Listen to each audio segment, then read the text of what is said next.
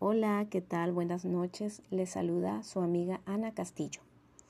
Y voy a leer el siguiente pasaje que forma parte del libro ¿Por qué los ricos se hacen más ricos y tú sigues sin llegar a quincena?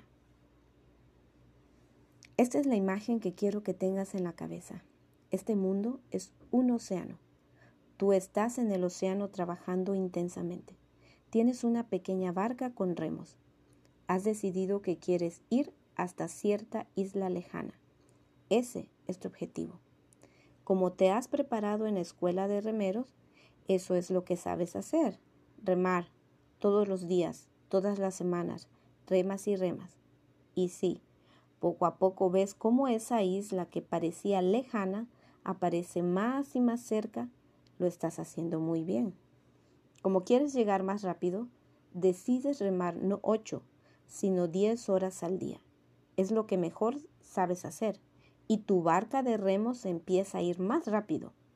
Cuando te faltan unos mil metros para llegar, parece tan cerca, estás un poco agotado, pero sigues remando. De pronto, sin avisar ni pedir permiso, otra barca se acerca y comienza a alcanzarte. Esa barca es muchísimo más rápida, no necesariamente más grande que la tuya pero definitivamente más veloz. Eso no es posible, te dices a ti mismo. Seguramente el hombre que rema en esa barca tiene brazos de acero. Quizás es Schwarzenegger. Mientras te pasa de lado, dejas de remar un poco para ver quién es el que viene en la barca. Pero no es Schwarzenegger. Es un muchacho mucho más joven que tú y no parece que sea más fuerte. Si acaso no le vendría mal una vuelta al gimnasio. Pero eso no es lo peor. Apenas logras verlo bien. Va demasiado rápido. Pero pareciera que este muchacho no está remando. Aparentemente está leyendo el periódico mientras toma un martini. El muchacho es millonario. No es más listo que tú. No es más fuerte que tú. No rema más que tú no rema con mejor técnica que tú.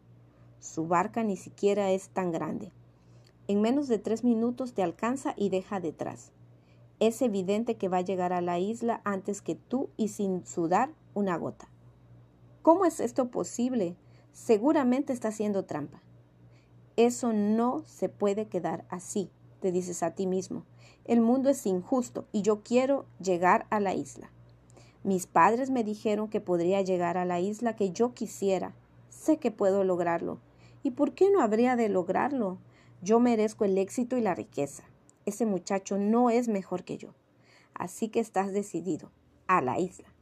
Ahora sí que vas a poner toda la carne en el asador. A remar más rápido.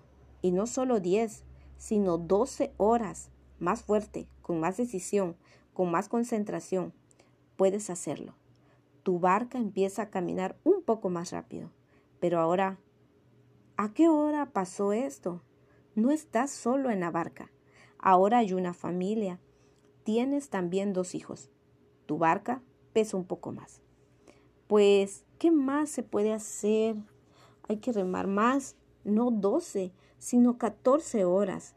Ya lo sé, te dices. Hay que trabajar con inteligencia y aprovechar todo mi potencial. Así que te amarras dos remos a los pies y ahora vas remando con manos y pies, con todo tu empeño y dedicación. Lo haces por amor, lo haces por convicción, lo haces porque puedes hacerlo. Pero lo que sucede ahora te derrumba. Allí vienen tus amigos de la infancia, en sus respectivas barcas. Te alcanzan y dejan atrás. Van como volando. Ahora todos están por llegar a la isla, y tú te das cuenta de que has estado remando en círculos. Estás agotado, destruido, no puedes mover un músculo y eso no es lo peor. Algo ha pasado con tu barca, está dejando entrar agua. Es urgente llegar a la isla. Los pies de tus hijos están mojados. Con un pie tratas de tapar el agujero, mientras que con las dos manos y el pie que te queda sigues remando furiosamente. Eventualmente te das cuenta de que nunca llegarás a la isla. Solo queda una opción, mantener el agujero apenas cubierto y seguir remando con las fuerzas que te quedan. porque eso es lo único que sabes hacer, remar. Cada día, todos los días, otras barcas te alcanzan y dejan atrás. Eventualmente tus hijos crecen y toman algunas tablas también de tu barca para hacer otras barcas. Y empiezan a remar también. ¿Hacia dónde? No importa ya. Lo que importa es seguir remando. Ese es tu destino. En el camino te das cuenta de que algunas personas en el océano ni siquiera tienen barcas, apenas flotando en un salvavidas.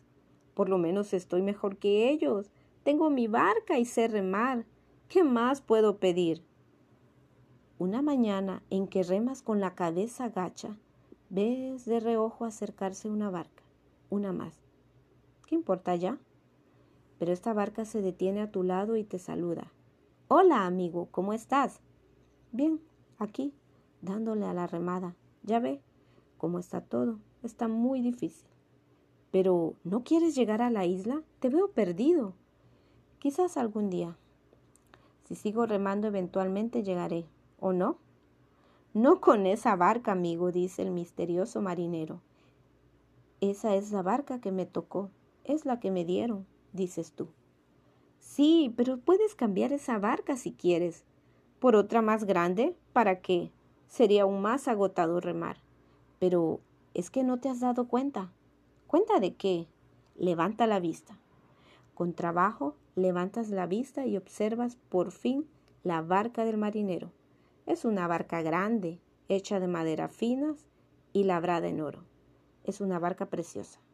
¡Ja! dices, ¿acaso te burlas de mí? Yo jamás podré tener una barca así. Además, no necesito esos lujos. Amigo, dice el marinero, no estás levantando tan alto como deberías. Estás viendo solo lo que se ve desde abajo. Mira más arriba. Haciendo un esfuerzo aún mayor, levantas la mirada tanto como puedes hasta que casi te tiras de espaldas. Oh Dios, esto sí que no me lo esperaba. La barca del marinero tiene un mástil pequeño y sobre ese mástil una vela, una vela, una vela. Ahora lo ves, amigo mío, te deseo toda la suerte del mundo. Hasta luego. Mientras dice esto, el marinero jala una cuerda, iza de nuevo la vela y desaparece en el horizonte en pocos segundos. Ahora está claro lo que tienes que hacer. Construir la vela. El día se siente más fresco. Por primera vez sientes que el viento sopla con fuerza. Hasta ahora el aire no te impulsaba. Era apenas una necesidad para poder respirar. A partir de ahora el viento te va a liberar. Por primera vez en décadas dejas de remar. Es hora de cambiar la estrategia. Con un madero de tu barca y tu propia camisa, pasas la mayor parte de la mañana construyendo una pequeña vela. La vela se te cae varias veces, se te rompe y te quedas sin camisa, pero sigues intentando. Ese día incluso las barcas de remos te dejan atrás, te saludan y siguen de frente y te tienen lástima porque no estás remando. ¿Qué va a hacer de tu vida si no remas a cada instante? No uno, sino tres días tardas en instalar una primera y muy rudimentaria vela para tu barca. Te has quedado casi sin madera, sin camisa y sin pantalones. Pero eso no importa. Sientes que lo que nunca habías sentido antes. Tu barca se está moviendo sin que estés remando. Primero con timidez luego con suavidad. Tu barca se mueve, sí señor. Ahora tienes tiempo y las manos libres. Empiezas a idear cómo hacer una vela más grande. Te detienes a conversar con otros marineros e intercambias tus zapatos por más tela. Ahora tu barca camina más rápido, muchísimo más rápido. Antes de que te des cuenta, has alcanzado la isla que soñabas.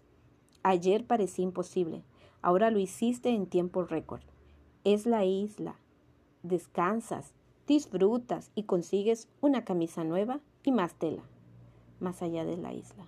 Solo hasta que has llegado a la isla te has dado cuenta de que si subes a la montaña, el océano es vasto y hay muchas islas más lejanas y más grandes. En la isla conoces a marineros, todos ellos han descubierto el secreto, Sus barcas tienen velas y pueden ir a donde ellos quieran. A los pocos días, estás de vuelta en tu barca. Ahora tiene una vela mucho más grande y estás pensando en ponerle dos. Tiene madera más fuerte, mayor tamaño y hasta algunas comodidades. Aún le dedicas una semana a construir una barca mejor, pero no tienes que remar todo el día y puedes dedicar tiempo a tus hijos. Por fin te lanzas al mar en busca de una nueva isla. Tu barca es tan grande que incluso das trabajo a varias personas. Seguramente tienes que dirigir el timón y alguna vez remar, si fuera necesario, pero sabes que de día y de noche, en cualquier momento, tu barca sigue caminando porque no depende de tus brazos, sino de, algo mucho más poderoso y que está allí para todos, el viento. Tú no empujas tu barca, el viento lo hace. Tú solo tomas el timón. No estás rompiendo ninguna regla. Al contrario, ahora conoces la otra regla, la de los ricos. Una mañana en que flotas rumbo a una nueva isla, te encuentras en medio del océano a un hombre moribundo en una pequeña barca de remos. Está remando con todas sus fuerzas, pero es evidente que no puede más. Amigo, le dices, puedes cambiar esa barca si quieres. La regla de los ricos. La parábola es clara. Los pobres no tienen barcas. La clase media tiene barcas de remo. Los ricos tienen barcas de vela. Esa es la regla de los marineros.